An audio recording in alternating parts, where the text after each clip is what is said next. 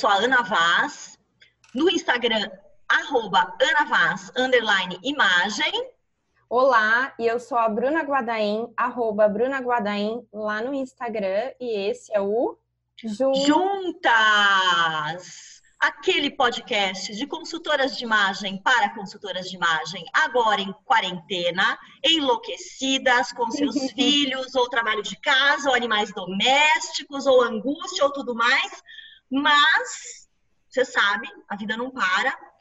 A gente vai tentar com que o Juntas também não pare. Estamos gravando aqui bem cedinho. Acreditamos que a conexão está boa e o som está bom. Certo, Bruna Guadaim? Certíssimo. Juntas, porém separadas, cada uma Exatamente. na sua casa, gravando pelo Zoom. Aliás, o nosso último episódio de cenários, a qualidade não ficou muito boa do áudio, porque a gente gravou por telefone. Então, hoje a gente resolveu inovar, gravar cedinho, contando que a qualidade da internet vai estar melhor para a gente conseguir gravar aqui pelo Zoom, né, Ana? Exatamente. Olha só, então lembrando que o, que o Juntas, né, é esse podcast de consultoras de imagem ajudando consultoras de imagem, mas se você não está na área, fica aqui de qualquer maneira, porque a gente fala, né, das dores e delícias de empreender no geral. E agora, nesse momento de é, é, empreender num mundo que a gente não sabe, não sabe como vai ser. Não que a gente soubesse, né? É muito louco, a gente acredita. Você veja, até 30 dias atrás a gente acreditava que a gente sabia, mas não sabia, né? De qualquer maneira, também, hoje é mais sobre delícia do que sobre dor, certo, Bruna Guadaim? Exatamente. Pensando aí é, nas pessoas que estão em casa e que de alguma maneira querem manter a sua saúde mental, entreter, a gente sabe que é, nesse momento em que estamos confinados é muito importante é, fazer atividades que entretêm a mente, né? A gente tem lido muito a respeito disso. E a convidada de hoje vem dar dicas valiosas para gente entreter, para gente saber um pouquinho mais, questões culturais, porque afinal de contas ela manja muito disso, né, Ana? Opa, ó, a gente, eu vou pedir para nossa convidada se apresentar, tá? Mas eu já digo para vocês que o nosso tema é cores no cinema. E para isso a gente convidou uma consultora de imagem que, além de consultora de imagem, é atriz. Então, oh. Camila Mundel, por favor, se apresente. Oi, gente, é um prazer estar ao lado dessas grandes profissionais que eu admiro muito, trocando nessa quarentena. É, eu sou a Camila Mundel, sou consultora de imagem e estilo, mas a minha primeira formação foi como atriz. Então, uma grande paixão é o cinema. E agora estou tendo tempo para desenvolver ela. Né? Aqui a gente quer dividir com vocês dicas e falar um pouquinho sobre filmes e a paleta de cores no cinema, né, Ana? Né, Bruno? Muito legal, muito Excelente. legal. E, aliás, a Camila, né, é, conta também que ela tem uma especialização em cores que vai além da análise de coloração pessoal, né, Camila? Que é a cromoterapia, né? Exato, eu trabalho como cromoterapeuta, então eu tenho uma abordagem fora coloração pessoal, né, que eu faço na consultoria de imagem. Eu tenho um estudo das cores para a alma, né, o que as cores é, dialogam não só com a sua imagem, né, mas com a sua mensagem interior, o como você pode mudar seu humor através das cores. Até estou incentivando a Ana e Bruna, né, nessa quarentena. Acordou melancólico, bota uma cor quente, tá, tá querendo dinamismo, coloca laranja, né? A gente vai trabalhando isso. Assim. Muito legal. É Camila, você é, é, você é formada em teatro e em história da arte, é isso? Isso mesmo. Muito é, legal. Muito legal. Formação vai, e vai usar esse expertise aí para guiar a gente no nosso olhar para o cinema, né? E como ele usou em dois filmes específicos, né, Camila, a, a paleta de cores. Fala Exato. pra gente os dois filmes que você escolheu, por favor. Gente, eu escolhi dois filmes. É, que eu gosto muito, fala de coisas, temas muito profundos. Eu escolhi Her e escolhi A Liberdade Azul. Então, a minha escolha é, para falar um pouquinho sobre esses dois filmes hoje é baseada numa paleta mais fria, que é a Liberdade Azul do filme, que é uma paleta uhum. toda é, as matizes de azul vão tomando nuances, você vai ter muito ah, o azul mais frio, mais denso, que é um filme sobre melancolia, sobre tristeza, e o Her, que tem uma paleta quente, que é um filme que vai falar sobre o futuro da humanidade. E é muito interessante porque o futuro a gente imagina aquela coisa é, que a gente passou o papel filme, né? Ou então a gente está todo com aquele prata e na verdade não, ele traz muito a paleta do amarelo, do rubro, do vermelho, porque também é um filme que vai falar sobre inteligência artificial e a solidão, né? A solidão compartilhada. Então essas são as minhas duas escolhas. Muito, muito legal. Então eu vou começar falando um pouquinho sobre a Liberdade Azul. Tá. A Liberdade Azul é um filme do cineasta polonês Kieslowski, Krzysztof Kieslowski, e ele tem uma pegada no cinema que ele te propicia uma experiência intelectual e sensorial. É, esse filme ele faz muito parte é, da trilogia das cores. Ele tem são mais dois filmes que complementam esse é, que ele pega o tema da Revolução Burguesa, que é a bandeira da França, com as três cores, o azul, o vermelho. branco e o vermelho, uhum. e ele brinca com a simbologia dessas cores. Então, na bandeira, o azul é a liberdade, o vermelho é a fraternidade e o branco é a igualdade. E ele traz esse tema para uma narrativa reflexiva contemporânea. Então, por exemplo, na Liberdade Azul, é fácil de conquistar a liberdade, ainda mais é, a gente vive numa sociedade de direitos adquiridos. Então, até onde a minha liberdade vai influenciar no direito do outro? Né? Até onde os meus atos é, eles fazem parte só das minhas consequências através das minhas escolhas ou eu estou passando em cima do direito do outro? Então, esse é o, é o questionamento. E a gente já vê isso na primeira cena do filme, como ele usa a cor nessa questão sensorial, né, sinestésica.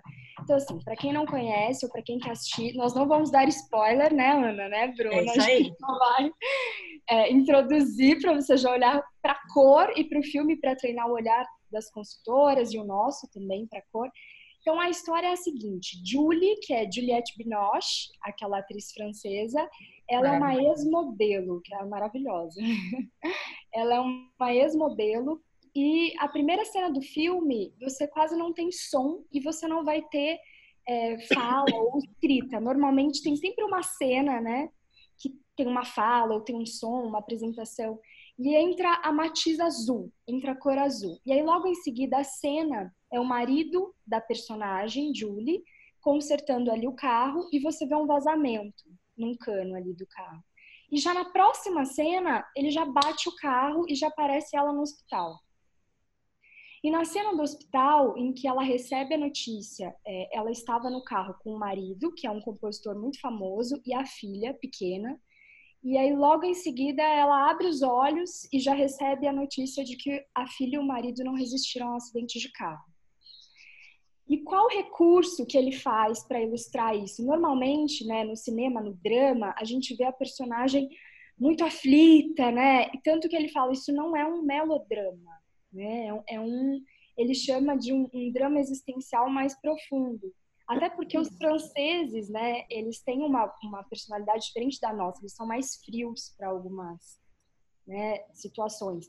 E aí ele mostra o posicionamento de câmera e a cor azul invadem de novo a cena, na cena do hospital, e você vai ver uma imagem desfocada, que é o que ela está sentindo. Então ele trabalha muito com a câmera, a sensação das personagens através da câmera. Então a imagem desfoca e é como se ela perdesse o rumo e ela pensa em se matar.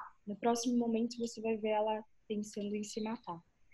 E aí depois que ela resolve retomar a vida dela, é, você vai ver ela como um fantasma. Ela tem quase uma existência fantasmagórica.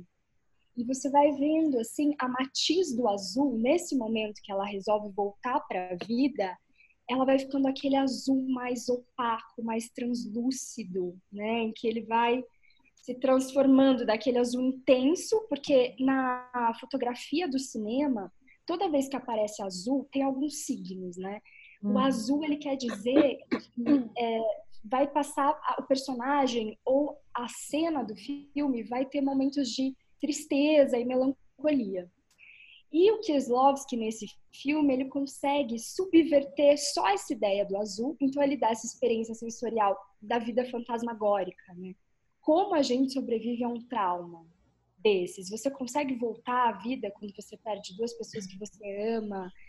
É, a, a, sensação da personagem. E aí tem uma cena muito forte que é ela no muro, quando ela tá, ela tá saindo da casa, porque ela volta para visitar a casa que ela morou com a filha e com o marido, que já tá vazia. Só que deixa um mobile azul, que era um mobile, o lustre, né? É, aí você não sabe se é um mobile ou se é um lustre, que é a filha, do quarto da filha dela. Então, assim, quando ela entra, você vê todas aquelas paredes brancas que dão a ideia de uma solidão e aquele mobile azul. É, e, e é engraçado que nessa hora ele também faz a gente repensar as questões do azul para menino, né? A gente pode falar questões da Maris, né? Que a gente aqui esse, que não deveriam nem ser questões mais já em é, né, 2020. Guimarães rosa, é, Guimarães pode ser Guimarães azul, né, cara? Brincadeira. História, você tá vendo Guimarães rosa E aí, nesse momento do mobile, que ele fala, né, do, do azul como liberdade para qualquer tipo de sexo, né? A gente não não fechar o significado das coisas. Ele tem essa esse pensamento muito rápido ali que passa.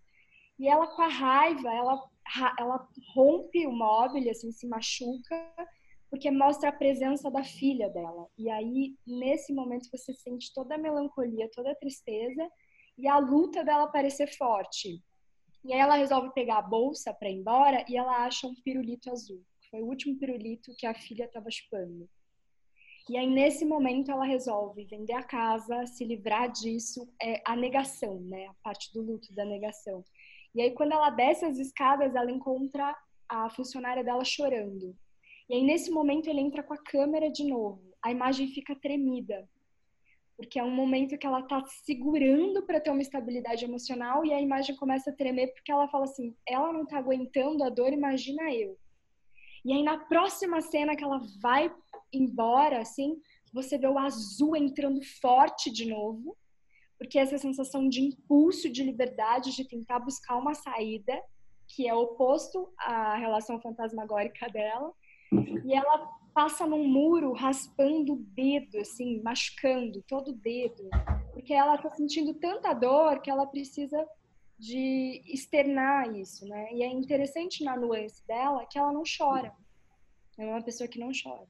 Ô Camila, e ou seja, a cor super importante, né? Porque você falou, ela não chora, é, não tem essa questão da fala, ou seja, é um filme não assisti, né? Mas pelo que eu entendi, que ele é muito contado pela cor mesmo, né? Pelo a cor que vai do intenso para o mais opaco e, e, todas essas transformações. Então, de repente, até as meninas que estão aqui ouvindo, que são consultoras, né? Ou que, que gostam de cor, é, podem já assistir o filme pensando nesse olhar, né? Vou prestar atenção nas variações que vão ter as nuances de cor ao longo do filme, na importância do azul dentro do filme, né? Exatamente. E assim, né, a gente trazer isso, né? Porque imagina, quando você escolhe uma matiz, você tá passando uma mensagem, né? Com certeza. É, assim, e, qual é a mensagem, né? E eu acho que é legal a gente pensar também, é, é, Camila, que. Acho que cortou aqui para mim. E, para você também, Camila? Esse podem ser, inclusive. Oi, Bru.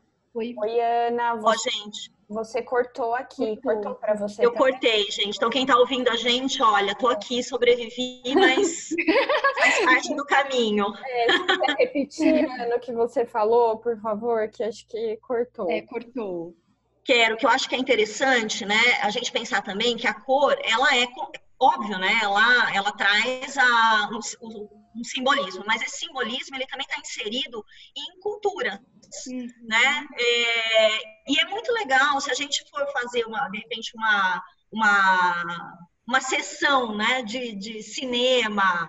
É, alguém que está ouvindo vai vai assistir Liberdade Azul agora, né? Depois de ter ouvido o que a gente falou é, pensar em que cultura que, ele, que ela está inserida. A gente está falando que é uma cultura ocidental, é europeia, são, são dramas né, que têm um contexto, eles têm um contexto por trás. De repente, quando eu vou assistir filmes de outras culturas, filmes orientais, eu até ir pesquisar um pouco né, sobre aquela cultura, sobre é, é, o contexto né, daquela cor, às vezes até depois do que eu assisti, né, o que, que, o que, que essas cores é, significam nessa cultura em que esse filme está inserido. Eu acho que as pessoas não têm tanto hábito de irem buscar né, as entrevistas com os autores, com os diretores, roteiristas, etc. Mas a gente fica muito focado nos, nos em quem está interpretando, né? os intérpretes são muito mais visíveis do que roteiristas, diretores e tudo mais. Mas tem muita, muita informação interessante relacionada à construção de imagem, construção de personagem, que é dada através desses profissionais e que a gente não tem acesso, não chega tão fácil, né, tão organicamente para nós. Então, acho que é, é interessante. É, verdade. é maravilhoso isso que você falou, né, porque a gente consegue ter o sentido cultural da cor, né? Isso. É, por exemplo, tem uma história de uma amiga muito interessante disso, fazer só um paralelo rapidinho. Ela foi para a China e ela levou um presente para porque ela ia para um país pobre e depois para a China. E ela levou um bonezinho com a seleção do Brasil, a, era a bandeirinha do Brasil, era como se fosse a, a seleção e para dar para as pessoas caso ela passasse numa situação de risco, precisasse conversar e tal. E aí sobrou uma, ela foi para a China, estava ali com, com o guia na hora de ir embora, ela falou: Nossa, o guia foi tão legal, eu vou dar o bonezinho para ele. Quando ela foi entregar, ele ficou assim, assustado. Ele falou: Não, não quero, não quero, não quero. E ela não entendeu. Quando chegou no hotel, perguntou para a concierge: Por que, que ele não aceitou? Ela falou: Não, na China, o imperador teve uma mulher que usava um chapéu verde que o traiu. Então você estava falando que ele é corno. Você estava. Você dando um chapéu verde, você tava chamando ele de cor. E aí a piada, nossa, para ela foi, ele tinha um nome Azelar, não Azerar. Mas assim, você até você entender o sentido cultural da cor, a gente vai até falar isso no no, no segundo filme, sobre alguns símbolos que o Jim Harmushi, que daí ele já tem essa pegada, que é o diretor, ele mostra muito esse sentido que não é ocidental, que é oriental da cor também. Legal. Muito legal. legal. E até, assim, o Cami, onde que a gente encontra esse filme? Ele tá disponível, será no Netflix ou não? Você sabe? Gente, eu acho, olha, não, esse né? filme eu acho que a gente consegue, de repente, em livrarias pela internet, sabe? Ah. De repente, livraria da Vila, livraria Cultura. Eu mas... acho que tem até. É, deixa eu até ver aqui, ó. Mas eu acho que talvez tenha no YouTube. No YouTube. Ah, né? é, o YouTube sempre salva. Gente, ele é de 93, tá? É, mas Só é para vocês terem uma ideia. Às vezes pode ser que tenha, eu vou dar uma pesquisada também, dentro do, para quem tem o Apple TV, eles têm uma biblioteca grande de filmes que você consegue alugar também. Eu vou dar uma pesquisada. Ó, oh, mas já tô vendo que tem no, no YouTube sim. Se você colocar Liberdade é Azul, ele tem, tá inteirinho no YouTube. Perfeito. Ai, gente, perfeito, ó. Tá? É legal, Ana, você ter comentado de filme oriental, né? Eu, o primeiro, eu acho, assim, mais recente, né, que eu assisti, porque não tinha costume mesmo, é, foi o Parasita, né? E depois eu comecei a perceber que existem, assim como os espanhóis, né? Depois que eu comecei a assistir filme e série espanhola, começou a aparecer vários de sugestões.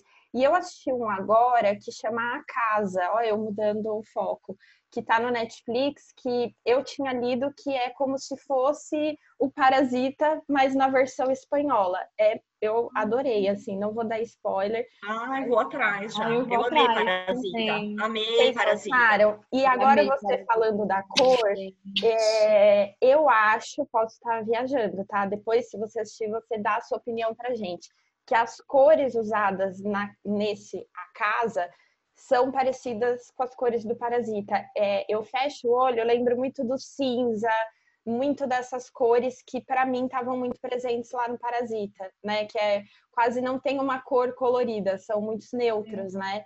E eu acho que esse também tem essa essa pegada, mas depois se você assistir, você comenta pra gente. Eu quero, eu quero. A gente pode fazer uma sessão para sessão 2, Parasita. Gente, não, eu tomei um soco no estômago com parasita. Assim, é, é marav o, o, roteiro é muito, é muito é, criativo, né? Surpreendente, é muito surpreendente mesmo. Ele, para mim, ele merece todos os prêmios que ele que ele ganhou. Vale a pena, gente. É. Se vocês puderem assistir, vale a pena. Vale, né? Esse da casa, Ana, é, ah. é o que que o que que é a história? Não é spoiler, é só a história, tá? o cara ele tem um apartamento, mora com a família, tem uma carreira bem sucedida e aí ele perde o emprego e eles têm que sair desse apartamento. E aí uma nova família passa a habitar o apartamento. E aí o filme é ele espionando esse apartamento. Então quando a família sai, ele vai lá e entra no apartamento e fica vivendo uma vida dupla dentro desse apartamento que era a casa dele e começa a perseguir os donos. Então aí a história toda em torno disso é bem assim também você sai mexido do filme, sabe? Quero assistir, gente, já anotei. Também já fiquei curiosa. É, a pessoa isso, eu, eu falo que eu tô assim na geração David Bowie, só tô vendo filme antigo que eu amo, né? Filmes antigos. E eu revi um esses dias com meu marido, O Inquilino do Roman Polanski, que vocês já viram? Não, não. É assim, é de, de uma é, brutalidade, como parasita e de uma beleza, que é a história de um homem que muda para um apartamento de uma mulher que se matou. E ele começa a ver, assim, o esmalte dela, ele começa a encontrar. Então, olha, assim, a, a, e aí depois você vai entendendo o filme. É maravilhoso. Essa é a minha que legal. dica. Quero, já vou pôr na minha listinha. Meninas, ó, só para a gente retomar aqui. Camila, você quer falar mais alguma coisa especial do Liberdade Azul ou a gente já pode falar um pouquinho do, do Her? Tem duas questões da Liberdade Azul, para quem quer treinar é. o aí, que eu acho bem bacana, no sentido do Kiesowski.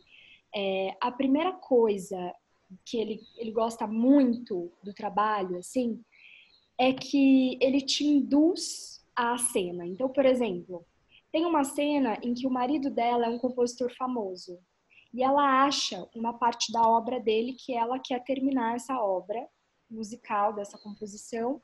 E aí quando ela começa a passar o dedo pelas notas musicais, o azul volta com tudo, porque é a mistura da lembrança, da tristeza, da melancolia e começa a tocar a música.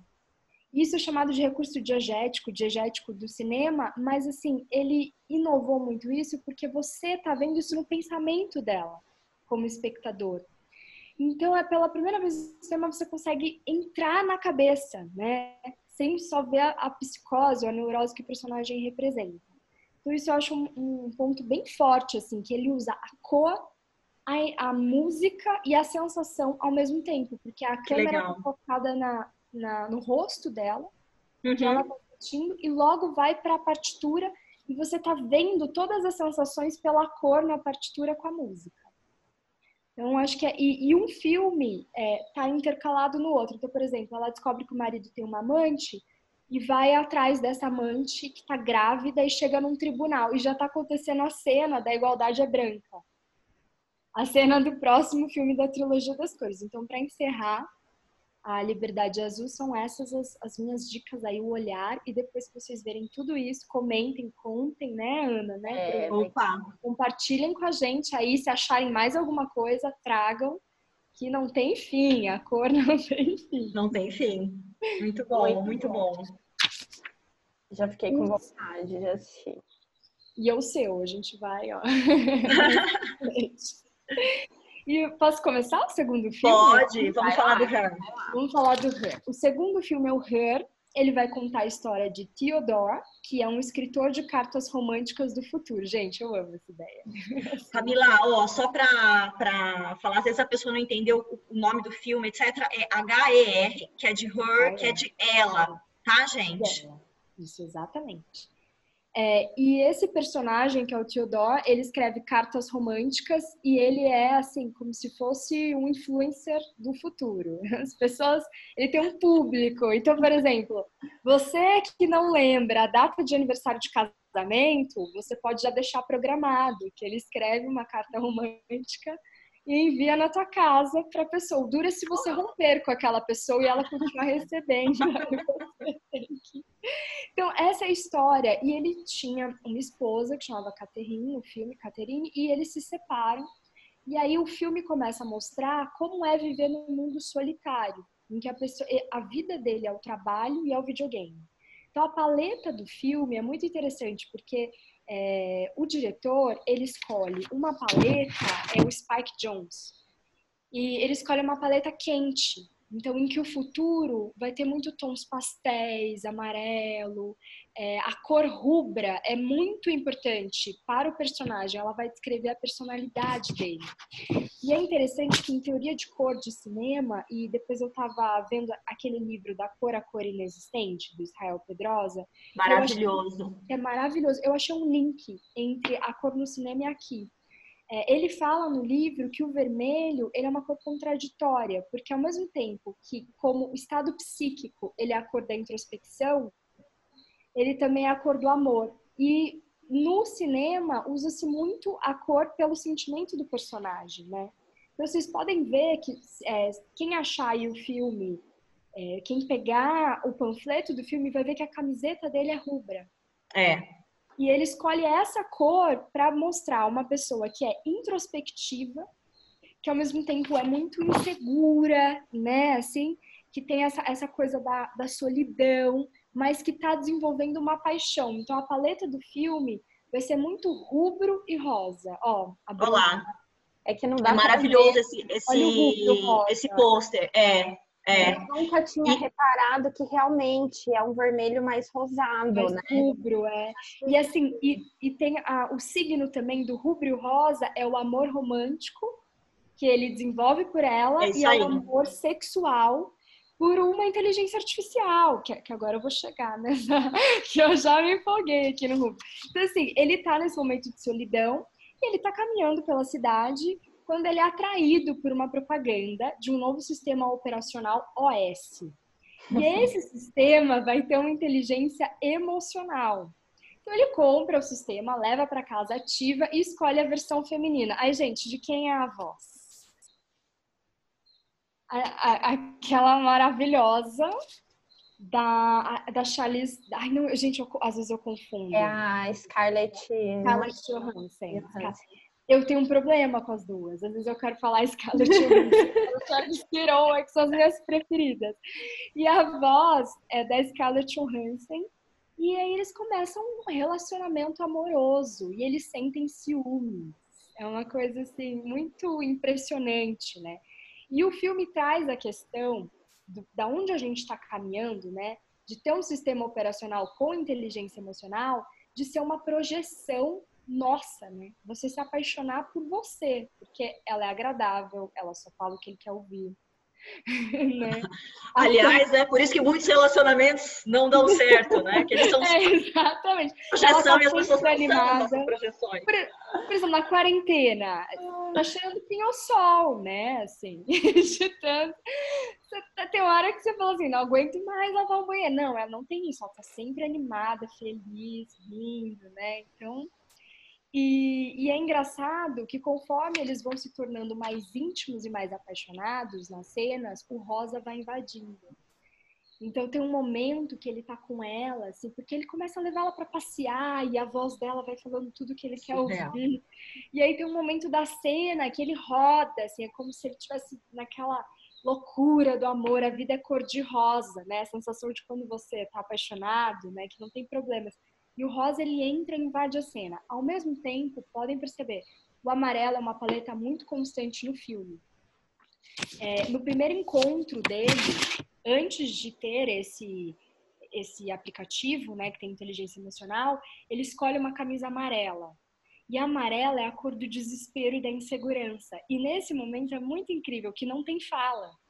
E ele tá se arrumando e você sente com a, a cor amarela, aquele quente, você sente pela expressão dele, a cor, completam a cena de uma maneira incrível.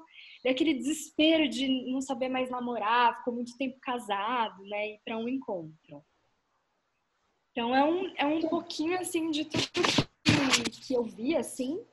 É, e aí no final do filme, que é, eu acho uma das. Ai, que eu não posso contar, mas eu preciso. Tá, esse gente, eu preciso Não tem problema, um spoilerzinho. dar spoiler, só spoiler por causa da cor e voltar lá no gancho da Ana em relação da cor em outras culturas, né, do, do significado da mensagem. É que ele resolve terminar com o sistema OS ele resolve desligar. e antes do sistema operacional ser desligado, é, aparece o branco. O branco ele toma conta, porque no Oriente o branco é a cor da morte. Em tudo que você. É, é, muito interessante, assim, na simbologia chinesa, a diferença nossa para eles. Quando a gente nasce, é luz, né? A gente sempre pensa em dar a luz, né? A cor branca. E quando a gente morre, o luto é preto, a gente vai pro preto. Com eles é o contrário. Quando eles nascem, eles vêm da escuridão. Porque é da onde a gente vem, né? A gente tá lá no escuro, né? No nada, não tem a luz do mundo ainda. E quando você morre, você vai para a luz. Você tem outra vida, é. né? É muito. É muito, é muito interessante essa relação e no, no Psicologia das Cores, que é um livro, ok, que fala, né, da, exatamente do que o título aponta, é, tem uh, uma série de menções sobre o preto e o branco nas religiões e como eles estão ligados à morte ou ao renascimento ou ao nascimento, né? E que tem essa diferença entre Ocidente e, e, Oriente. Então, é um, é um livro interessante também para quem quiser. Talvez muita gente está ouvindo aqui que é da área de consultoria já tenha lido. É um livro super indicado, ele é relativamente novo, né? Vale a pena dar uma olhadinha especificamente nessa, nessa parte. É bem interessante, tem, tem muita referência legal aí. E é bom que quando a gente vê um olhar, um ponto de vista, aí parece que o, o exemplo do livro clareia, né? Aí quando você volta para o livro, você vai ressignificar, ler de uma outra maneira, né? E, Muito bom. E o branco também é a cor da transição. Então a escolha do diretor é isso. Que agora ele terminou essa fase, ele vai voltar para a vida dele, é a transição para a volta limpa. E uma coisa muito interessante também é que o Gate fala uma coisa do amarelo que conforme a gente vai clareando o amarelo, ele vira branco. E aí, ao longo do filme, né, é, e conforme também você é, tem uma ligação entre as duas cores, e ao longo do filme você vê isso muito nítido. A camisa amarela, que ele vai clareando os tons, né, ele começa no rubro, do rubro ele já vai para o amarelo, e do amarelo ele vai para o branco, que é essa transição de começar algo novo, né, de, dessa, dessas mortes todas que ele vive e volta para esse estado solitário aí ao longo do filme. Muito Nossa, legal. legal. Muito bom. Camila, muito posso bom. fazer uma pergunta leiga, tá? Quem não entende de cinema. Quem que dentro do, do, de, uma, de um filme, né, quando tá rolando a produção, é responsável por essa escolha da, da paleta de cores, você sabe? É a direção de arte. Direção de arte. É, eu acho que também é o cineasta, né? O olhar dele, assim, porque uhum muito importante.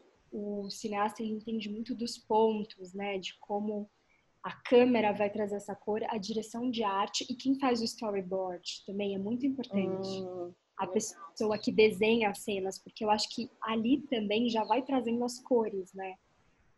É, quem tem um trabalho, queria até indicar isso, Bro, tem, que, é, tem um documentário sobre o Carlos Saura, que é um diretor. E ele tem um trabalho muito, muito com a fotografia, assim. E aí ele mostra bastante como é o processo criativo. Ah, é, que tem alguns cineastas dentro disso que você perguntou que trabalham muito com a fotografia. Então eles fotografam, né? Porque tem muito a questão da luz no set, né? A questão da sombra, uhum. da perspectiva é, do, de como você vai colorir a cena, qual é o ângulo que você vai pegar. Então, acho que é um trabalho coletivo, né? Sem o storyboard, né? Sem a direção de arte, sem o olhar do cineasta. E depois o figurino também, né? É, para fechar, né? Para O figurino, a fotografia, né? Às vezes, assim, é, a pessoa que faz a fotografia, a gente vê muito isso em filmes brasileiros, né? tem um olhar da pessoa ali também, né? Assim, de como ela enxerga a luz, né? Como é que a cena vai ser gravada dentro daquela luz. O estudo de figura, nossa, é, eu pude participar de um com a atriz um dia eu fui na Globo para entender, tinha uma série que chamava Alexandre e outros heróis. E eu fui na parte de figurino, como eles faziam. E é muito interessante o como, é, quando a pessoa, o diretor é mais profundo, esse quem fez foi o Luiz Fernando Carvalho, que é um diretor que eu admiro muito.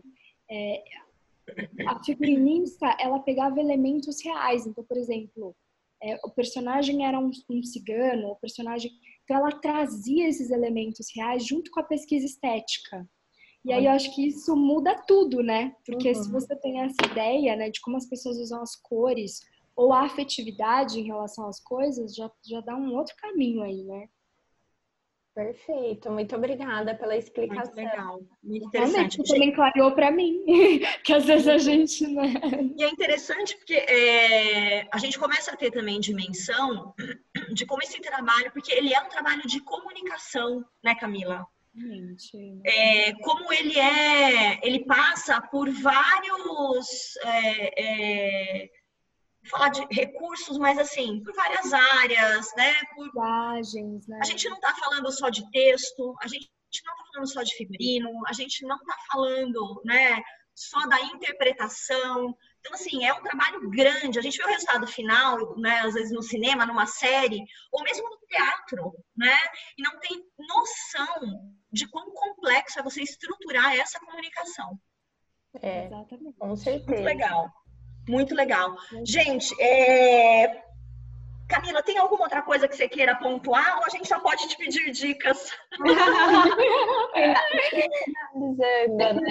vamos, vamos para a última coisa, acho que é, pegando esse gancho da, da comunicação, é que nas artes, nessa linguagem, né, no teatro, no cinema, quando você coloca uma cor, ela já tem um símbolo muito forte, né? Ela já é carregada. E eu acho legal a gente treinar o olhar para o nosso trabalho também, né? Quando a gente vai montar looks, né? Ou trazer a cor, porque quando a gente entende a simbologia, a gente pode não só pensar em proporção, que é uma coisa que vem muito com a gente, né? Mas a gente trazer como mensagem também, tanto para nossa alma, né? Como o que a gente quer comunicar para o nosso inconsciente. Às vezes estou mal, quero mandar uma outra mensagem, às vezes... mas tanto também como uma comunicação visual para o outro, né? Dentro da imagem aí que essas duas feras aqui, gente, ó, elas são especialistas nisso também. Né? Obrigada. Não, gente, aqui está todo mundo é, aprendendo o tempo todo é. também, né, Camila? Não tem. É uma troca, né? Ana? É, é. A gente está sempre é, atrás. Muito muito. E, e eu gosto é, muito de ruptura. Então, nem sempre os caminhos de comunicação que eu crio para mim com cor, na minha imagem, não quer dizer que eu faça isso pelos meus clientes, a não ser que tenha um objetivo deles, é de ruptura. Então, eu gosto muito também é, de trazer as cores como um elemento de, de contraste, né, como um elemento de dúvida em alguns momentos. É, acho que vale a pena a gente pensar, porque assim, esses dias eu estava ouvindo uma pessoa da área de consultoria de imagem falar desse futuro pós-corona, né? É, e sobre quanto é importante a gente pensar nas artes, estudar a história da arte, né? E, e, eu concordo em gênero, número e grau. Mas é, que história da arte que a gente tem que estudar? Que arte é essa? O que é arte?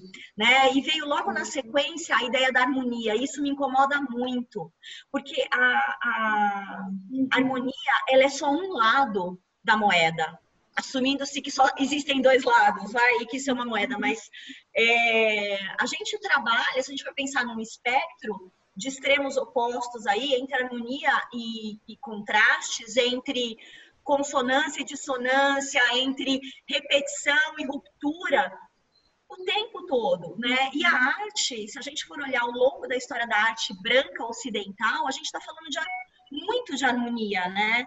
Que é, ou mesmo de proporção, que proporção é essa? É. Exato. Por que, que ela é escolhida como ideal? Será que se eu olhar realmente para essa história da arte que está aí, eu vou estar tá fazendo alguma coisa nova? porque a gente fala muito de entregar né, uma imagem positiva para o cliente, já entra a, na consultoria mergulhado no que é imagem positiva, no que é o belo. Né, nesse belo ocidental, branco, masculino, porque as artes são representação do uhum. pensamento masculino, né? É, é, aqui, mesmo aqui no cinema, a gente escolheu dois, dois filmes que são dois filmes de visões masculinas. Aliás, a gente pode até fazer aí, ó, dois filmes de mulheres, hein, Camila? Tô, tô, tô jogando a. a... Ô, ô, Ana. Eu desafio aí, diga. Isso deveria virar uma aula aberta, só tô jogando no ar. Ela vai virar, Bruna Guarda. E, e, ó, mas a acho que esse podcast tem que virar uma aula. Só não é?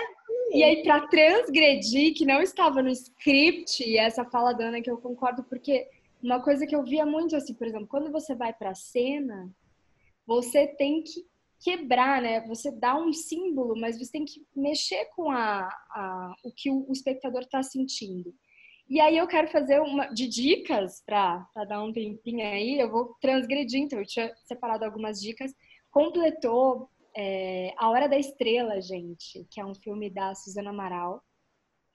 Completou 35 anos e é um clássico de mulheres, é um roteiro feito por mulheres e assim tem a personagem principal é uma amiga minha muito querida, que eu admiro muito como atriz, que é a Marcélia Cartacho. Ela é maravilhosa. Ela é maravilhosa. E a Marcélia subverte, porque ela é uma mulher, ela é nordestina, né? Ela, ela traz toda essa potência que a gente tem, né? Das culturas da mulher, da mulher nordestina, a fala, que normalmente às vezes a gente vê é, seriados nordestinos feitos por paulistas, né? E, e onde estão esses, esses artistas que estão aí no palco, que são tão maravilhosos, né? Que tem uma, uma potência tão grande. Muito e essa bom. é a primeira dica, hein, da a Hora bom. da Estrela. Ó, então, a Hora da Estrela é uma dica. Estamos falando agora, gente, vamos cinco minutinhos para a gente encerrar, Isso. pode ser, Camila? De algumas dicas para que a gente assista, né, séries ou uh, filmes. filmes, né, nesse período que a gente está agora, ou, gente, para a vida, né, coisas que é. a gente precisa fazer agora, porque já tem uma né? Às vezes a gente está com uma lista enorme de desejos. 397 livros, 234 séries, mais 512 pratos para cozinhar, mais. Mas assim, filmes e séries que valem a pena ser vistos ao longo da nossa vida. Vamos lá. Ó, a primeira que eu tô assistindo, é, que eu tô apaixonada, que é baseada em quatro livros da Eliana Ferrante, que é My Brilliant Friends. Gente, My Brilliant Friends. Brilliant Friend, minha amiga brilhante. Friend, ok. Gente, eu tô apaixonada. Assim, a fotografia é linda, é um ponto de vista muito sensível. Vocês vão gostar bastante, assim. É que não dá tempo de contar muito, porque a gente tem outras Camila, mais esse aí. Tá onde esse? Tá na... Esse tá na... no Now. No Now, tá no Now ou na Apple TV. Tá numa dessas plataformas, mas eu acho que é no Now. My Brilliant tá. tá. Uma outra dica que eu queria dar para vocês também aí de, de série que tá na Apple TV é o The Morning Show. Ah, eu assisti esse. Assistiu, Bruno? Muito bom, né? Que é com a Jennifer. Qual eu não consegui entender, gente. É The Morning Show. The Morning Show que nos Estados Unidos. Jennifer Aniston. Jennifer Aniston. O noticiário da manhã é o mais importante para eles. E é incrível, né? Que tem música. Muito legal. Eles pegam alguém no Central Park, né? Assim, muito... E é com a Jennifer Aniston, que fala muito sobre a questão de você ter uma, um posicionamento no mercado como mulher, né? Você ter um poder ali como, o que você faz com isso em relação a outras mulheres ou a voz que você tem é, é muito bom e ela tá, né, não tá espetacular. Eu espetacular. E é o primeiro seriado que ela faz depois do Friends, né? Então também teve toda uma expectativa em torno disso. E, gente, ó, fica uma dica, porque o The Morning Show, ele tá no Apple TV. Você consegue assistir é, no Apple TV, que é o tipo Netflix do Apple, não é Apple TV, acho que é TV+, tem um nome você consegue assistir uma semana de graça sem precisar pagar. Então, de repente, você, eu assisti Morning Show assim.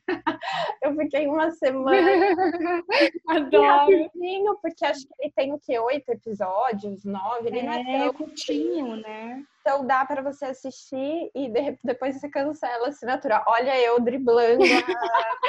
Dando dicas. Bruna Guadaim, logo você, Bruna Guadaim. Porque às vezes a pessoa não quer assinar tudo, tipo Netflix, Apple, nanana. Claro, é, a Amazon, porque tem vários, né? Mas é uma maneira. Mas eu acho que agora eles estão também com preços promocionais de quarentena aí, de quarentena, mas Vamos que vamos. Ai, muito legal. Legal. Nossa, maravilhoso. Camila, mais alguma já podemos encerrar por enquanto? Aqui. Ó, uma dica brasileira também, outra dica brasileira. Ótimo, uma dica brasileira. Que é A Vida Invisível de Eurídice Guzmão, que é do Karim, que é um filme que me tocou muito, assim. É, uma, é um livro também, é uma história verídica. Eu acho que é a história da avó dele, é um, eu assisti ao filme, mas ainda preciso pesquisar mais sobre o filme. E eu achei muito interessante que é um melodrama tropical. Ele é intitulado como melodrama tropical. Ele coloca, tem muito, aqui você vai ver o Rio de Janeiro de vários ângulos, e também história de mulheres fortes, duas irmãs que elas são privadas do contato porque uma conhece um grego, engravida e o pai põe para fora de casa. E ela tenta entrar em contato com a irmã durante anos, que a irmã quer ser uma musicista, e nunca consegue, porque os pais não deixam, elas nunca se encontram. E, e essa é só sobre cartas, elas vão se comunicando sobre cartas, é bem, bem interessante. Que legal, Camila. Eu acho que a gente perdeu a Ana aqui. É, a Ana, Ana. Ela sumiu da, da reunião, a gente está gravando pelo Zoom. Não sei se é a internet, enfim, alguma coisa que tenha acontecido. Mas eu vou encerrando então o podcast. Ah, ela voltou. É...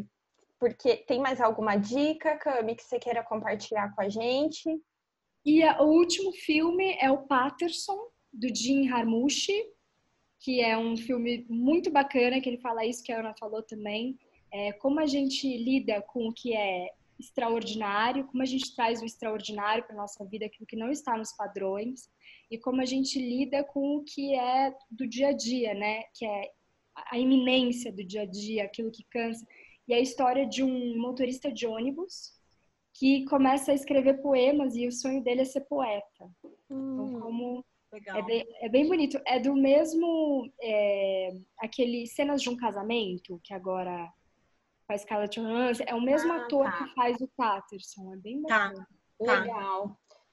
Maravilha! Maravilhoso. Ana, você voltou, eu tinha comentado. Eu voltei, Ana. Gente, eu caí, tropecei, voltei, tô aqui. Falei, eu já tinha mandado um WhatsApp falando, terminem sem mim.